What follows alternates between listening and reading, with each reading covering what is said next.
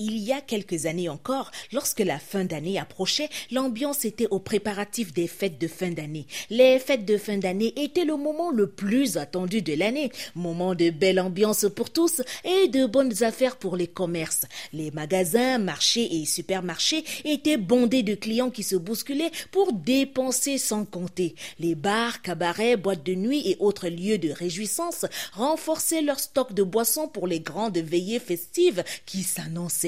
Les embouteillages étaient interminables. Les chauffeurs de taxi et mototaxi doublaient le tarif de la course et les commerçants vendaient trois fois plus cher.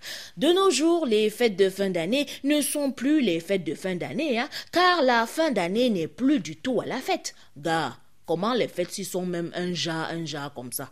Mon frère.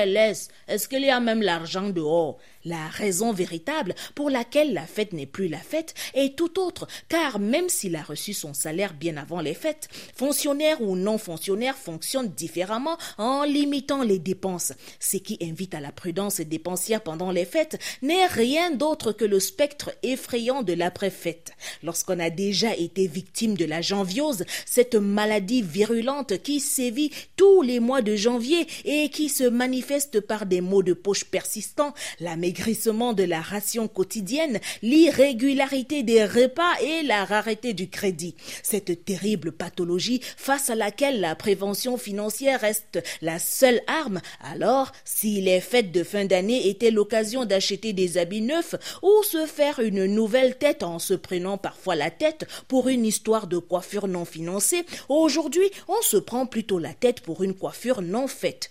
J'ai dit, hein, quand tu insistais que tu voulais l'argent pour ta coiffure de la fête, c'était pour attacher le foulard comme si tu partais au champ. Hein? Chérie, qui va même regarder ma tête là-bas à la fête? Ou bien tu as honte de moi? Hein? N'oublie pas qu'il y a janvier qui arrive, hein? Avant, on invitait, était invité ou s'invitait. Maintenant, on décline les invitations de peur d'aller dépenser l'argent qui nous permettra d'affronter le mois le plus long de l'année. Si d'année en année on fait de moins en moins la fête, ce n'est pas qu'on n'a plus l'esprit à la fête, c'est juste que l'homme prudent voit janvier de loin. À vendredi.